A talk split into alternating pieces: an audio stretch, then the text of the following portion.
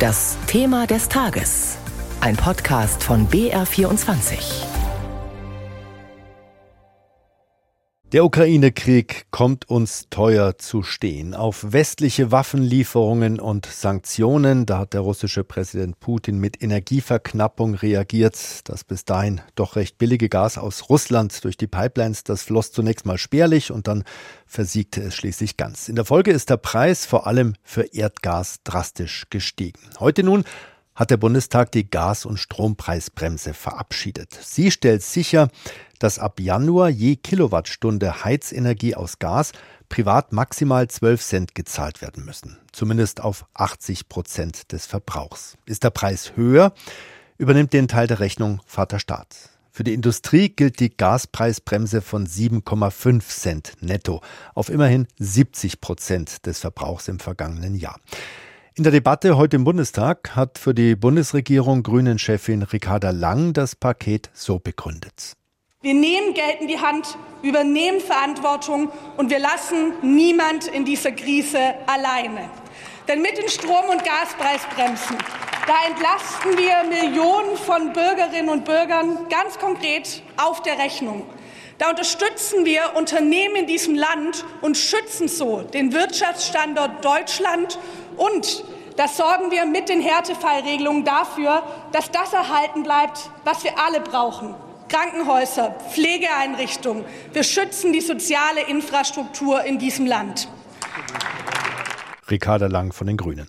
Für die Union sprach Fraktionsvize Andreas Jung und der kritisierte eben die von Lang angeführte Hilfe für die Wirtschaft als völlig ungenügend. Die Industrie wird mit den Regelungen, die sie aufgebaut haben, mit Hürden, mit Anforderungen, mit Begrenzungen, da werden weite Teile der Industrie, gerade der energieintensiven Industrie, diese Preisbremsen überhaupt nicht in Anspruch nehmen können. Und deshalb konterkariert ihre Umsetzung das doch auch von Ihnen ausgerufene Ziel, jetzt die industrielle Substanz unseres Landes, den industriellen Kern zu sichern. Da geht es um Tausende von Arbeitsplätzen. Ja, es geht um den Zusammenhalt unseres Landes und es setzt die Wertschöpfung in Deutschland in dieser Krise auf das Spiel und das halten wir für einen schweren Fehler.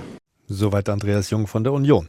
Ja, ist es nun eine Bremse, die greift oder nicht? Aus Sicht des Bundesverbands der Verbraucherzentralen schon. Teuer aber bleiben Gas und Strom auch mit der Bremse, sagte der Energieexperte der Verbraucherzentralen Thomas Engelke heute früh im BR. Also es ist tatsächlich ein Fortschritt. Die Preisspitzen werden gekappt. Aber es bleibt natürlich dabei, dass insbesondere die Gaspreisbremse, die ja bei 12 Cent pro Kilowattstunde liegt, ungefähr doppelt so hoch liegt, wie der Gaspreis vor einem Jahr war. Das heißt, sie haben immer noch einen doppelten Preis. Und das ist für einige, insbesondere Haushalte mit geringem Einkommen, kann das zu viel sein. Deswegen haben wir uns sehr dafür eingesetzt, dass diejenigen, die ihre insbesondere Gasrechnung, aber auch Fernwärmerechnung und, und Stromrechnung, dann trotz dieser Unterstützung dennoch nicht zahlen können, dass die keine Energiesperren bekommen, mhm. damit diese Menschen nicht im Dunkeln sitzen müssen oder frieren müssen. Ja, was taugt sie denn nun wirklich, die Strom- und Gaspreisbremse? Darüber sprechen wir jetzt mit unserem Berliner Korrespondenten Hans-Joachim Viehweger, denn der hat das gesamte Verfahren von der Gaspreiskommission bis zur heutigen Bundestagsentscheidung ganz eng begleitet. Schönen guten Abend, Herr Viehweger. Hallo, guten Abend. Ja, die Gaspreisbremse ist jetzt praktisch schon gesetzt. Sie haben sich intensiv auch mit dem Kleingedruckten und mit Änderungsanträgen befasst. Äh, zu welchem Schluss kommen Sie? Ist das nun ein gutes Gesetz? Ja, da drücke ich mich jetzt mal ein bisschen. Ich, anstatt das selbst zu beantworten, zitiere ich einen, der sich aus der Ampelkoalition, der sich damit noch intensiver beschäftigt hat, Lukas Köhler, FDP-Fraktionsvize übrigens aus München. Und der hat heute im Bundestag gesagt, ist das ein perfektes Gesetz? Nein, aber es sei eben eine pragmatische Lösung, um in der aktuellen Energiekrise Bürger und Wirtschaft schnell zu entlasten. Und ich denke, das ist eine ganz gute Bezeichnung. Da gibt es durchaus einige technische Probleme, aber es sollte halt schnell gehen, um eben auch schnell zu helfen. Wir haben vorhin schon gehört, die Industrie komme zu kurz, also so hatte es geheißen aus Reihen der Union. Stimmt der Vorwurf, dass die Preisbremse nicht genug für die Wirtschaft bringt? Ja, das Problem hinter dem Vorwurf, den wir gehört haben, ist ja, die Gaspreiskommission hat gesagt, macht das so einfach wie möglich, keine Hürden, weil damit eben Haushalte und Wirtschaft eben schnell ans Geld kommen. Und jetzt hat Gerade SPD und Grüne haben gesagt, ja, wir wollen da doch ein paar Hürden drin haben. Unternehmen, die Staatshilfen bekommen, die müssen doch eben Auflagen erfüllen. Zum Beispiel ab einer bestimmten Größenordnung dürfen die keine Dividenden mehr auszahlen.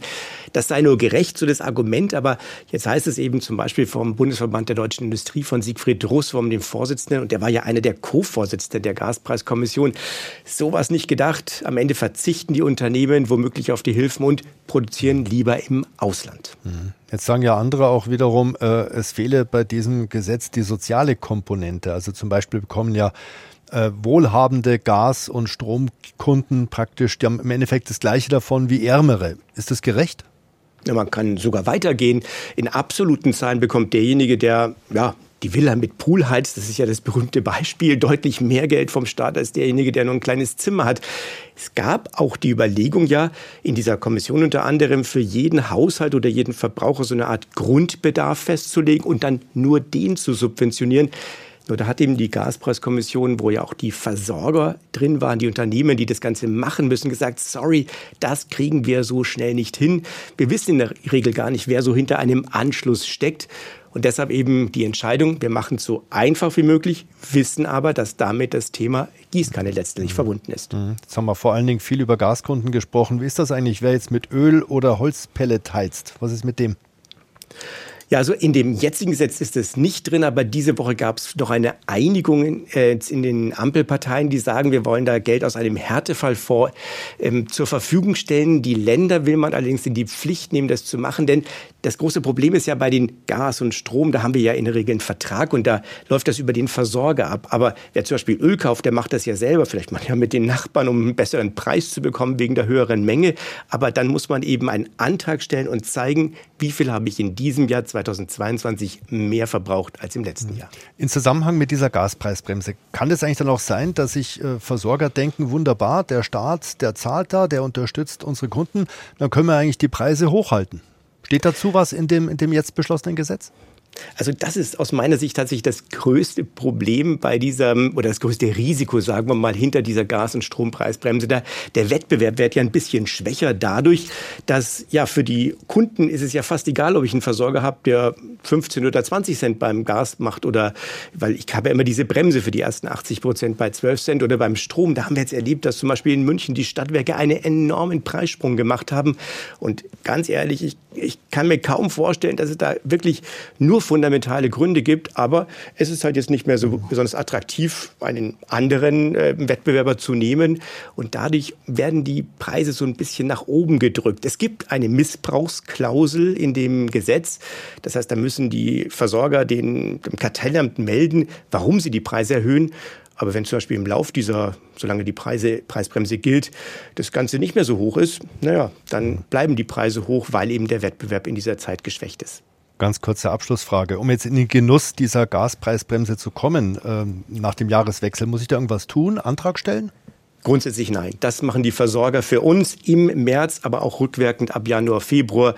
Und das ist zumindest der große Vorteil für Strom- und Gaspreiskunden. Hans-Joachim Viehweger war das. Vielen Dank. Das war unser Thema des Tages zur Gas- und Strompreisbremse.